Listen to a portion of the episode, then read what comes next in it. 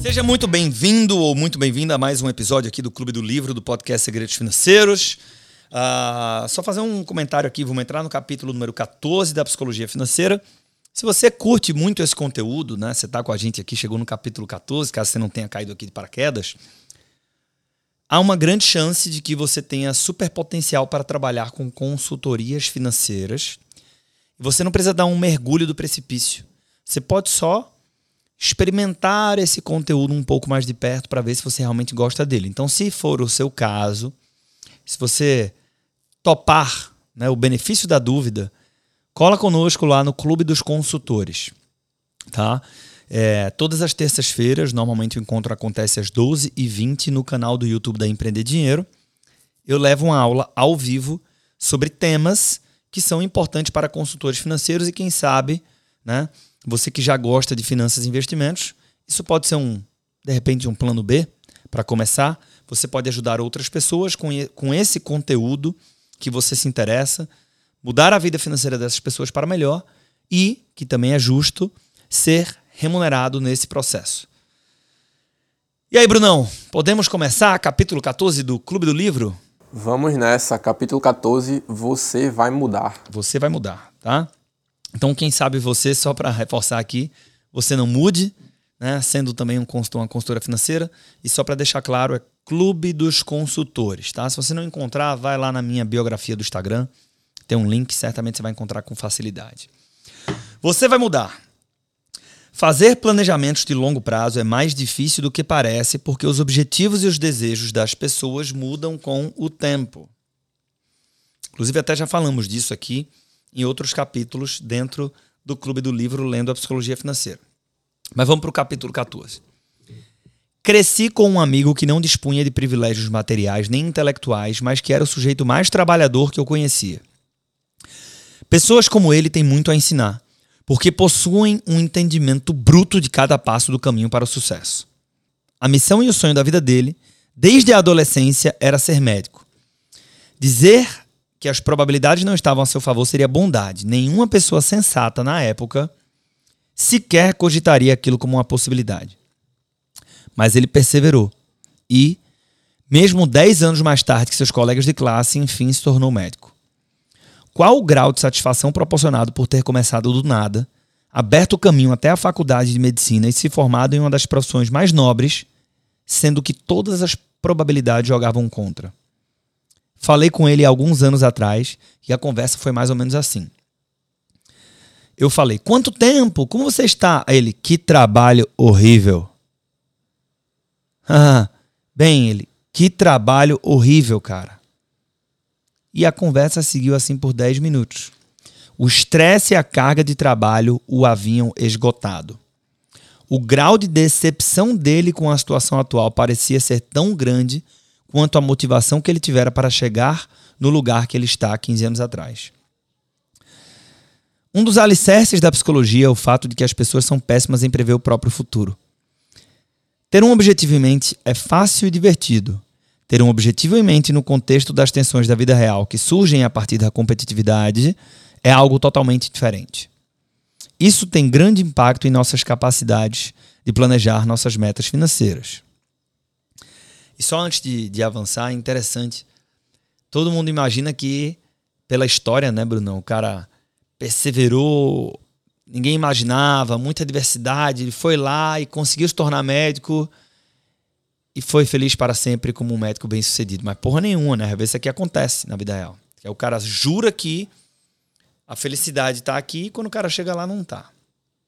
E a grande pergunta é: o que é que a gente faz quando isso acontece? Pois bem, vamos seguir aqui no livro.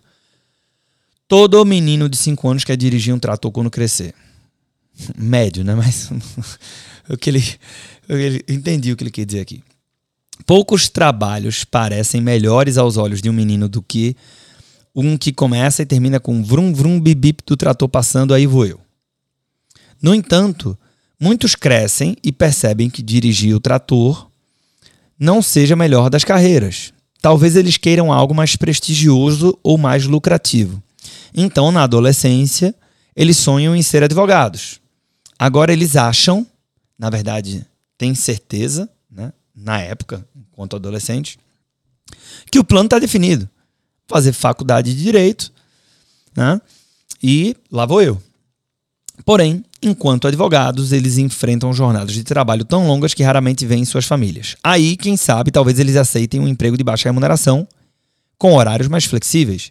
Depois, percebem que criar filhos é tão caro que consome a maior parte daquele salário e opta e optam por ficarem em casa para cuidar das crianças. Eles chegam à conclusão de que aquela é finalmente a escolha certa. Então, aos 70 anos, eles percebem que, tendo passado a vida inteira em casa, não juntaram dinheiro suficiente para a aposentadoria. Muitos de nós atravessamos a vida em uma trajetória semelhante. Apenas 27% das pessoas com diploma universitário trabalham com algo relacionado à graduação que cursaram, de acordo com o FED. Assim, que certamente fez uma pesquisa com base no mercado norte-americano, mas que dá para a gente ultrapassar para a barreira de qualquer país. Né? O que ele está falando aqui é que é, a gente acha que sabe o que quer e que muitas vezes a gente descobre que o que a gente quer não é aquilo que a gente queria, em primeiro lugar. 29% dos pais que optaram por ficar em casa para cuidar dos filhos têm diploma universitário. Poucos provavelmente se arrependem de terem estudado, é claro, mas é preciso admitir que um pai de primeira viagem na casa dos 30 pensa sobre seus objetivos de vida de uma forma que o seu eu de 18 anos, cheio de planos de carreira, jamais imaginaria. O planejamento financeiro a longo prazo é essencial, mas as coisas mudam tanto o mundo ao seu redor quanto os seus próprios objetivos e desejos. Uma coisa é dizer, não sei o que o futuro nos reserva. Outra é admitir que você mesmo não sabe hoje o que você vai querer no futuro. E a verdade é que poucos de nós sabemos. É difícil tomar decisões duradouras de longo prazo quando a probabilidade de os seus desejos mudarem é alta. Ilusão do fim da história é o nome que os psicólogos dão à tendência que temos de, apesar de estarmos plenamente cientes de como mudamos em relação ao passado, subestimarmos o quanto nossa personalidade, nossos desejos e os nossos objetivos podem mudar no futuro. O psicólogo Dan Gilbert, de Harvard, disse certa vez. Para quem se interessa no tema, acho que vale a pena dar um Google nesse cara aqui, porque tem muita menção para ele. Dan Gilbert. Vamos lá, ele disse o seguinte: em cada fase tomamos decisões que vão influenciar profundamente a vida das pessoas que vamos nos tornar, e então, quando nos tornamos essas pessoas, nem sempre ficamos entusiasmados com as decisões que tomamos. É por isso que jovens adultos pagam um bom dinheiro para remover as tatuagens que os adolescentes pagaram um bom dinheiro para fazer. Pessoas de meia idade correm para se divorciar de pessoas com quem jovens adultos correram para se casar. E idosos se esforçam muito para gastar o que as pessoas de meia idade se esforçaram muito para ganhar. E assim por diante. Bem colocado, né? Todos nós, disse ele, carregamos conosco uma ilusão. A ilusão de que a história, a nossa história pessoal, acabou de chegar ao fim de que acabamos de nos tornar as pessoas que sempre estivemos destinadas a ser e que vamos ser assim pelo resto da vida. Essa é a ilusão no final da história que ele mencionou. Né? Temos a tendência de nunca aprender essa lição. A pesquisa de Dan Gilbert mostra que pessoas dos 18 aos 68 anos subestimam o quanto mudarão no futuro. É possível enxergar os impactos que isso provoca em um planejamento financeiro de longo prazo. Charlie Munger, sócio do Buffett, disse que a primeira regra da composição é jamais interrompê-la desnecessariamente. Mas como não interromper um planejamento financeiro, seja ele de carreiras, investimentos, gastos, orçamentos ou qualquer coisa, quando seus desejos em relação à vida mudam? É difícil.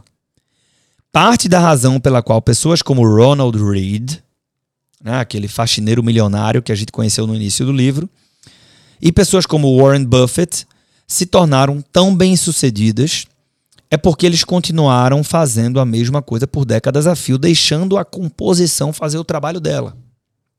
Porém, muitos de nós, e eu arriscaria dizer a maioria de nós, mudamos tanto ao longo da vida que não queremos continuar fazendo a mesma coisa por décadas a fio. Nem nada parecido com isso. Portanto, em vez de uma vida útil de 80 e poucos anos, nosso planejamento financeiro talvez tenha quatro blocos distintos de 20. E isso explica, ou pelo menos é uma das boas explicações, por que, é tão difícil fazer algo que parece ser tão simples, mas que na verdade não é. Conheço jovens que vivem convictamente vidas austeras, com poucos rendimentos e que estão perfeitamente felizes com isso. Depois, existem aqueles que trabalham duro para pagar por uma vida de luxo e estão perfeitamente felizes com isso. Ambos os grupos correm riscos. O primeiro, o de não estar preparado para criar uma família ou arcar com as despesas na aposentadoria. E o segundo, o de se arrepender por ter desperdiçado toda a juventude e a saúde trancado em um escritório. E aí? Quem está certo? Não existe solução fácil para esse problema. Diga a um menino de 5 anos que ele deveria ser um advogado em vez de dirigir um trator, e ele vai discordar de você com todas as forças. No entanto, é preciso ter em mente duas coisas antes de tomar decisões que você imagina serem de longo prazo. Vamos lá. Receita do Morgan House. Primeira, devemos evitar os extremos do planejamento financeiro. Presumir que você será feliz com a renda muito baixa muito baixa, ou optar por trabalhar por longas jornadas em busca de uma renda mais alta, faz com que as chances de arrependimento sejam maiores.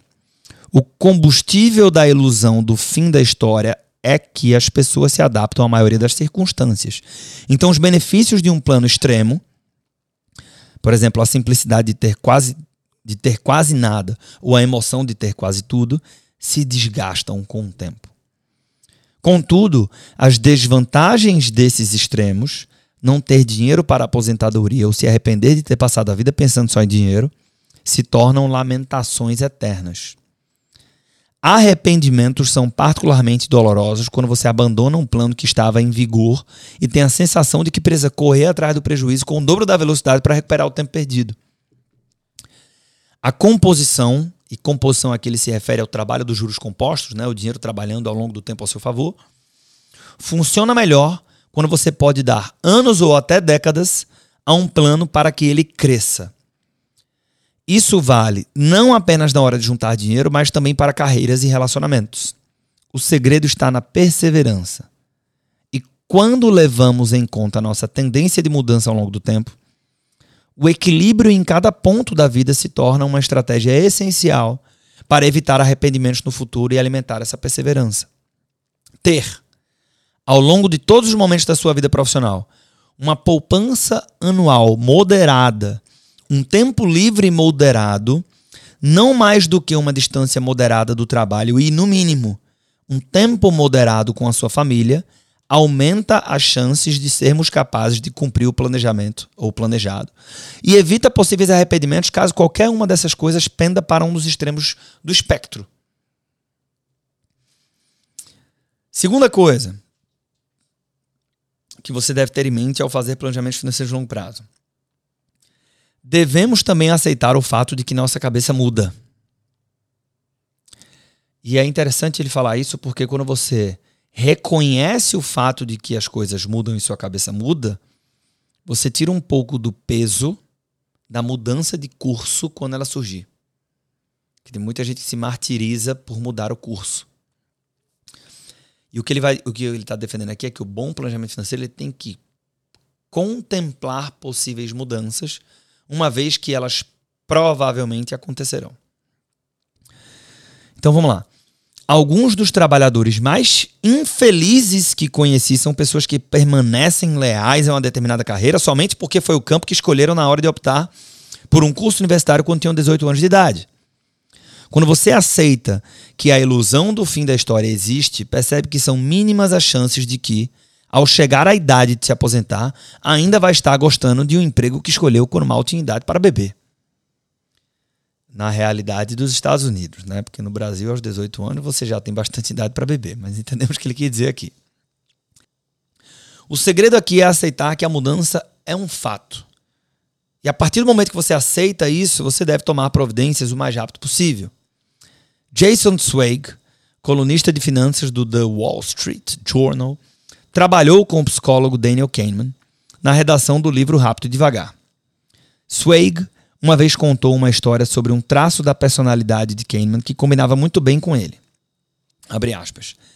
Nada me surpreendeu mais em Danny, Danny Daniel Kahneman, do que a capacidade que, do que a capacidade que ele possuía de detonar o que havíamos acabado de fazer, escreveu Zweig. Ele e Kahneman poderiam trabalhar incessantemente em um capítulo, mas de uma hora para outra, o Kahneman enviava uma versão tão completamente reescrita que era irreconhecível. Começava de maneira diferente, terminava de maneira diferente. Incorporava anedotas e evidências nas quais você jamais teria pensado, baseava-se em pesquisas nas quais você nunca tinha ouvido falar. Quando perguntei, e essa frase aqui que eu imagino que ele vai colocar, ela é emblemática sobre o Kahneman. Né? Quando perguntei a Danny como ele conseguia recomeçar do zero daquele jeito, como se nem mesmo existisse um rascunho, continuou Swake. Ele disse que ele disse algo que jamais esqueci. Para mim, não existem custos irrecuperáveis, né? E essa é a frase famosa, né? Que é o eu não sei se foi esse mesmo Swake, mas no, na escrita do Rápido e Devagar, reza a lenda, né? Eu já, já vi essa história várias vezes, que o Kahneman escreveu um capítulo inteiro e no processo de revisão do livro ele abandonou esse capítulo. E o camarada lá, enfim, quem estava o interlocutor disse assim: "Pô, mas tá tão bem escrito e tal, e a gente vai perder todo esse trabalho". E ele disse assim: "Eu não trabalho com custos irrecuperáveis", né? que é justamente isso. Eu não vou explicar o que é, porque provavelmente ele vai explicar agora. Custos irrecuperáveis, ancorando decisões em esforços passados que não podem ser reembolsados ou recuperados, são o diabo em um mundo onde as pessoas mudam com o tempo. Eles tornam nossos eus futuros prisioneiros de nossos eus passados. É o equivalente a um estranho tomando decisões importantes por você sendo que isso é complicado de entender porque esse estranho é você cinco anos atrás, ou seis meses atrás, ou semanas atrás. E essa parte aqui eu destaquei.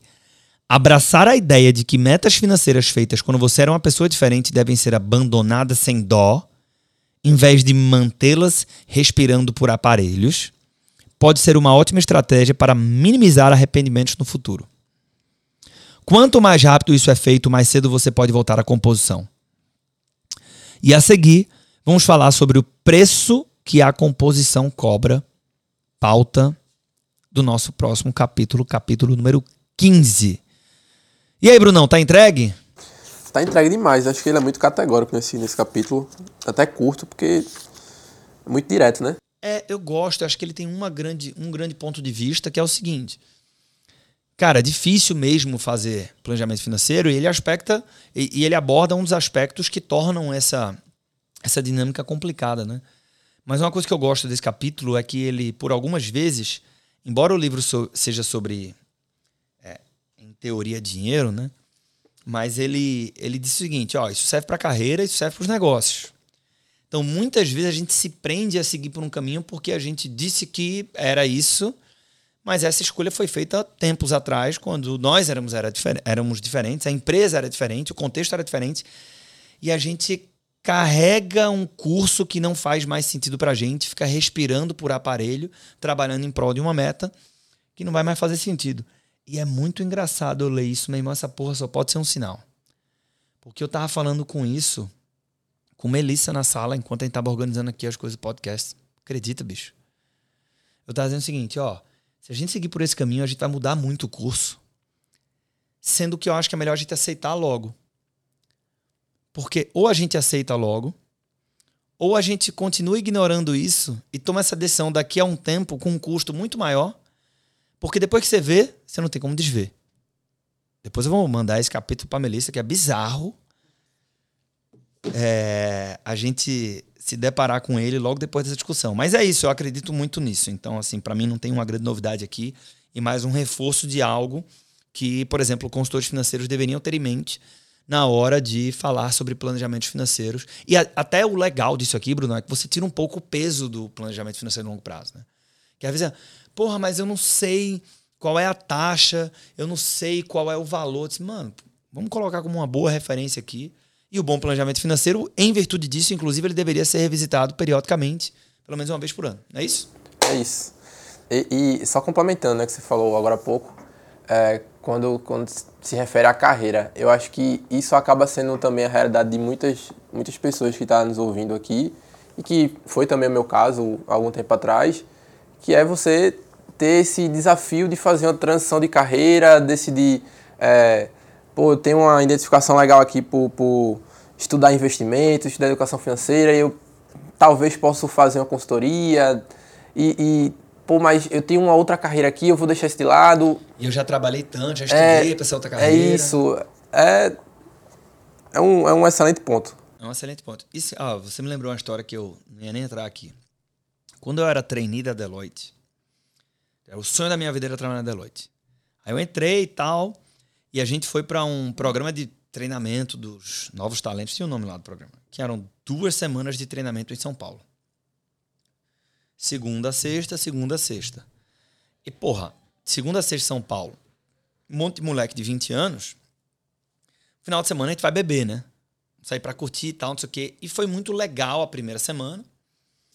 É, gente, aí o treinamento acabou um pouco mais cedo na sexta-feira e fomos todo mundo para um Outback que tinha perto do prédio da Deloitte, que tinha o treinamento. A gente sentou numa daquelas mesas altas que tem um banco alto, assim. Bicho, eu lembro demais. Tinha umas. Tinha mais de 10 pessoas. Eu tava mais ou menos no meio da mesa, do lado de cá. Quem tá vendo no YouTube tá, tá conseguindo imaginar melhor a cena. E tinha um monte de gente aqui, todo mundo tomando chopp e tal, não sei o quê. E eu puxei essa pergunta.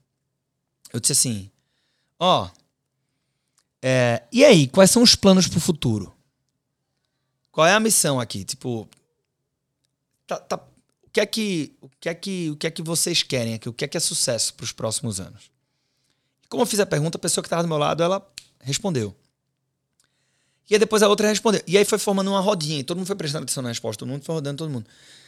E, mano, o que mais tinha? Tinha gente que ah, sei lá, não sei bem ainda. Mas todo mundo que respondeu disse assim: não, vou trabalhar no negócio da minha família, eu tô aprendendo aqui na Deloitte, porque é uma baita escola, construir uma grande escola e tal. Então o cara dizia: é, bicho, eu tô aprendendo aqui porque fulano falou bem, porque não sei o quê, porque eu sei que eu vou aprender muito, mas eu quero montar o meu negócio. Eu quero ter a minha consultoria. A galera foi falando isso. Eu já tinha tomado um, então, sei lá. Tá, o pessoal tá à vontade. Não tinha nenhum chefe lá, era só os trainees. Quando chegou a minha vez, eu me marcou muito isso, porque eu fui o único que respondi. Disse assim, bicho, eu quero ser sócio da Deloitte. Quero seguir carreira executiva. E aí, velho, é, uma das coisas que pesou na hora de pedir a demissão da Deloitte para fazer a transição foi justamente essa estranheza de falar, pô, mas eu queria tanto essa parada. Né? Eu gosto dessa parada. Enfim, não vou, não vou, isso não vai virar um. Não quero que esse episódio não, não se torne uma discussão sobre essa decisão. Mas eu entendi que aquele ciclo tinha chegado ao fim que tinha dado o que tinha que dar e tal, não sei o que, enfim. Mas eu lembro claramente desse peso. De falar, porra, mas eu, eu trabalhei tanto para conseguir entrar na Deloitte, era tudo que eu queria eu me fudi tanto para conseguir crescer e tal, e eu vou abrir mão dessa porra. Né? Mas é bem isso que ele tava falando que você puxou na história da transição. Né? Era outro Arthur um tempo atrás que colocava aquilo como, né, como a grande conquista e a grande conquista passou a ter uma outra referência. Mas é bom você ter tocado nisso da transição, Brunão, porque do mesmo jeito que eu tive, que eu tive a impressão que esse capítulo foi um sinal para mim mesmo é, eu tenho certeza que tem muita gente que está escutando esse episódio que vai dizer o seguinte: puta que pariu, eu tava precisando ouvir esse episódio hoje. Então, se é o seu caso, é, talvez não seja por acaso. E uh, vamos em frente. Uh, se você quiser conversar sobre esse assunto, manda lá um direct para mim no Insta, que vai ser um prazer bater um papo contigo sobre isso.